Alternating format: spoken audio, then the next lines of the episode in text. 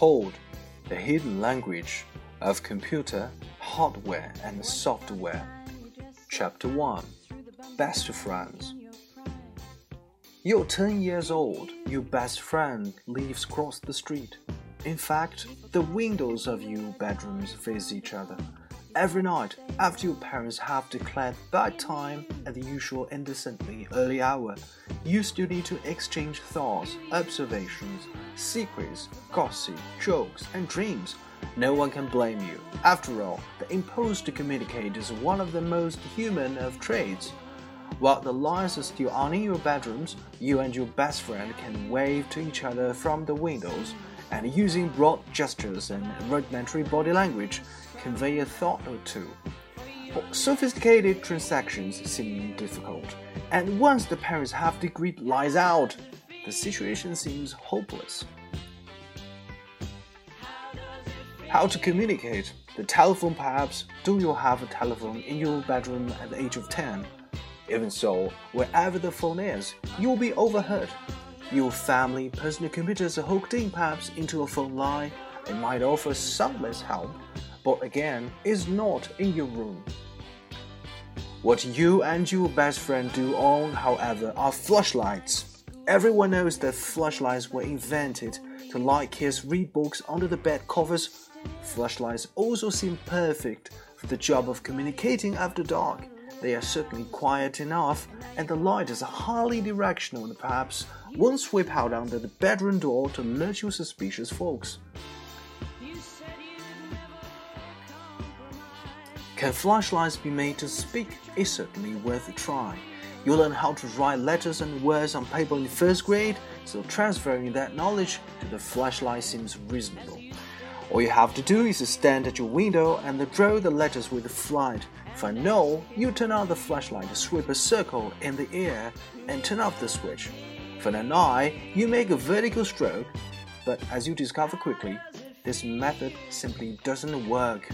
As you watch your friend's flashlight making swoops and lines in the air, you find that it's too hard to assemble the multiple strokes together in your head. These swirls and slashes of light are not precise enough.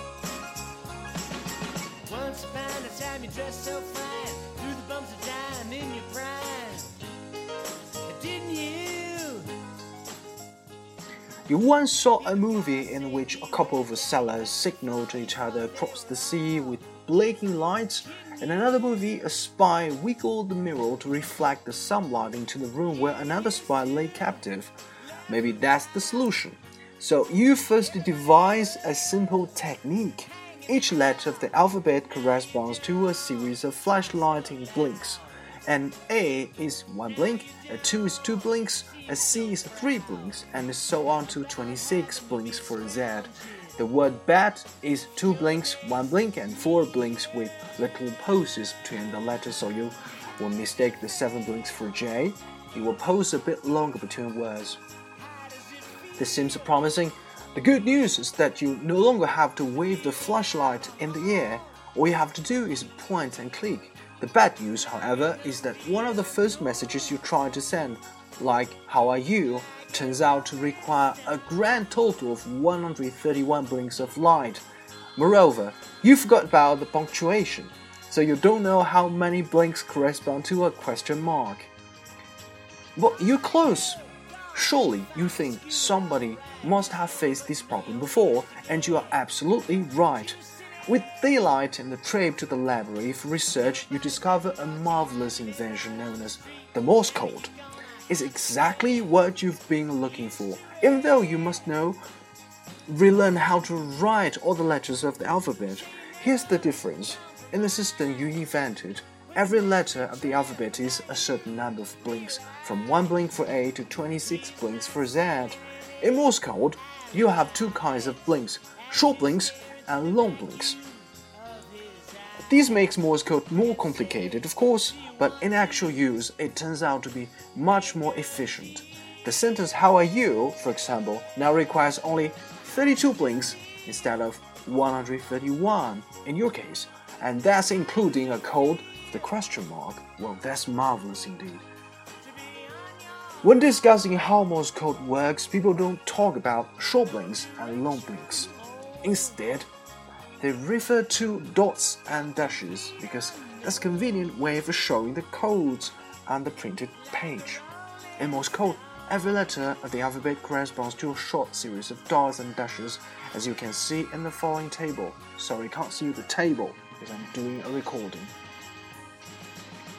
Although Morse code has absolutely nothing to do with computers, becoming familiar with the nature of codes is an essential preliminary to achieving a deep understanding of the hidden languages and inner structures of computer hardware and software.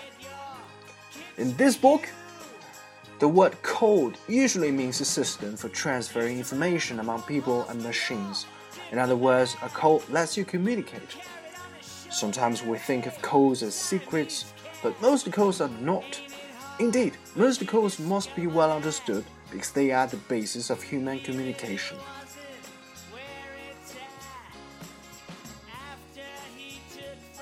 In the beginning of 100 Years of Solitude, Gabriel Garcia Marquez recalls a time when the world was so recent that many things lacked names, and in order to indicate them, it was necessary to point.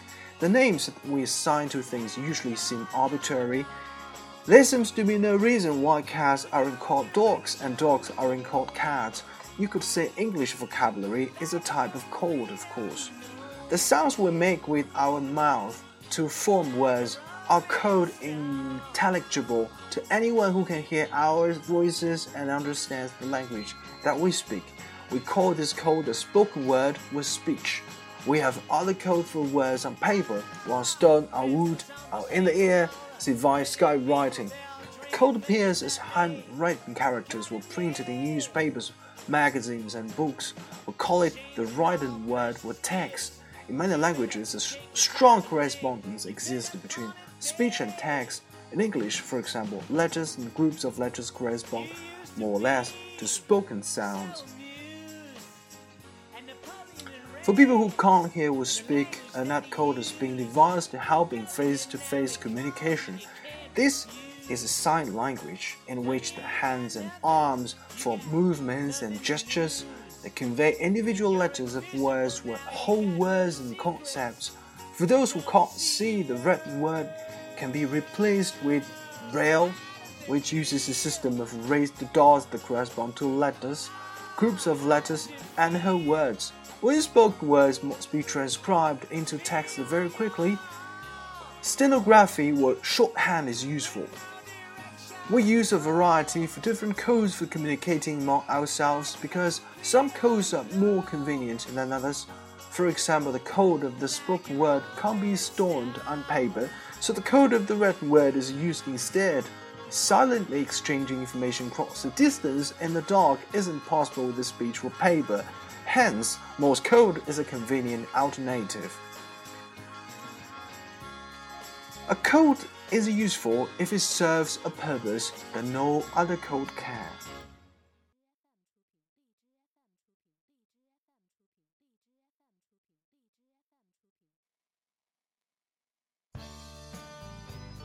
As we shall see, various types of codes are also used in computers to store and communicate numbers, sounds, music, pictures, and movies. Computers can't deal with the human codes directly because computers can't duplicate the ways in which human beings use their eyes, ears, mouth, and fingers. Yet, one of the recent trends in computer technology has been to enable our desktop personal computers to capture, store, manipulate, and render all types of information used in human communication, be it visual, text, or picture perhaps, or spoken words, sounds, and music, for example, or a combination of both animations and movies. All of these types of information require their own codes, just as speech requires one set of human organs, mouth or ears, while writing and reading require others, hands and eyes, for example. Even the table of Morse code shown on page 4 is itself a code of sorts, The table shows that each letter is represented by a series of dots and dashes, yet we can't actually send dots and dashes. Instead, the dots and dashes correspond to blinks. When sending Morse code with the flashlight, for example, you turn the flashlight switch on and off very quickly. A faster blink for a dot will leave the flashlight turned on somewhat longer. For dash, to send an A, for example, you turn the flashlight on and off very quickly and then on and off at lesser speed. You pause before sending the next character. By convention, the length of a dash should be about three times that of a dot. For example, if a dot is one second long, a dash is three seconds long. In reality, Morse code is transmitted much faster than that. The receiver sees the short blink and the long blink and knows, well, it's an A.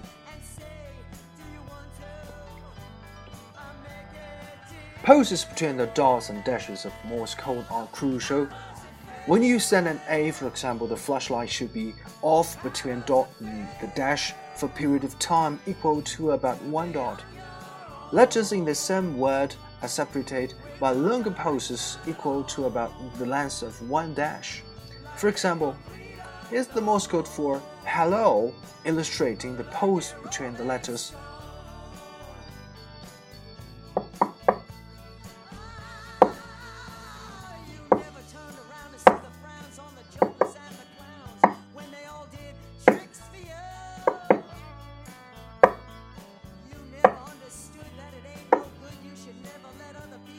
was separated by an off period of about two dashes. Here's the code for Hi there.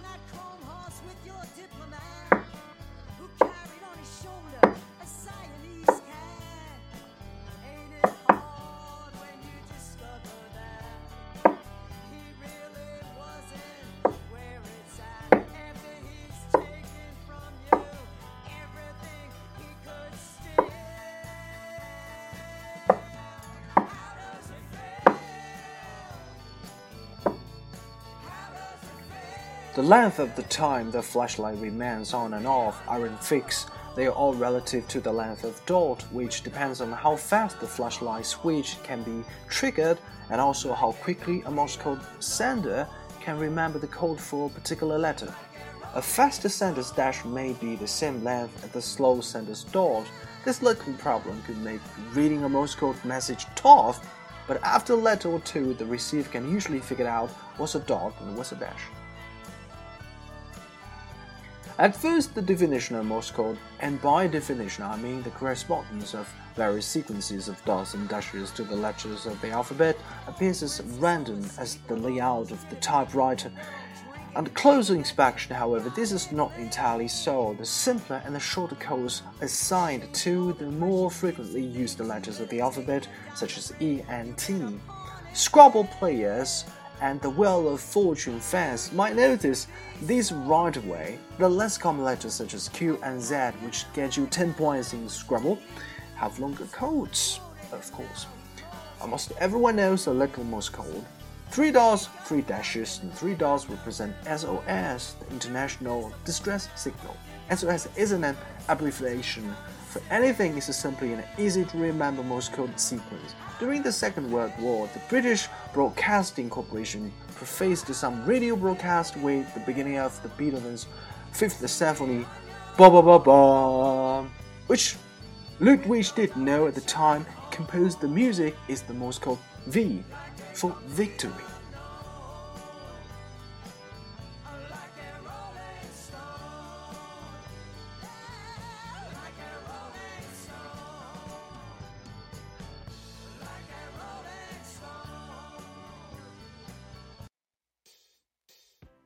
One drawback of Morse code is that it makes no differentiation between uppercase and lowercase letters, but in addition to representing letters, Morse code also includes codes for numbers by using series of five dots and dashes. And these codes at least are a little more orderly than the letters code. Most punctuation makes marks use five, six, or seven dots and dashes. Additional codes are defined for accented letters of some European languages and as shorthand sequences for special purposes, The SOS code is one such shorthand sequence. It's supposed to be sent continuously with only a one dot post between three letters you will find that's much easier for you and your friend to send Morse code if you have a flashlight made specifically for this purpose. In addition to the normal on-off slider switch, these flashlights also include a push-button switch that you simply press and release to turn the flashlight on and off. With such practice, you might be able to achieve a sending and the receiving speed of 5 or 10 words per minute, still much slower than speech, which is somewhere in the 100 words per minute range but surely adequate. When finally you and your best friend memorize Morse code, for that's the only way you can become proficient at sending and receiving it, you can also use it vocally as a substitute substitute for normal speech. For maximum speed, you pronounce a dot as D, with D for the last dot of the letter, and the dashes da in the same way that Morse code reduces written language to dots and dashes, the spoken version of the code reduces speech to just the two vowel sounds. The key word here is two. Two types of blinks, two vowel sounds, two different anything really can with suitable combination convey all types of information.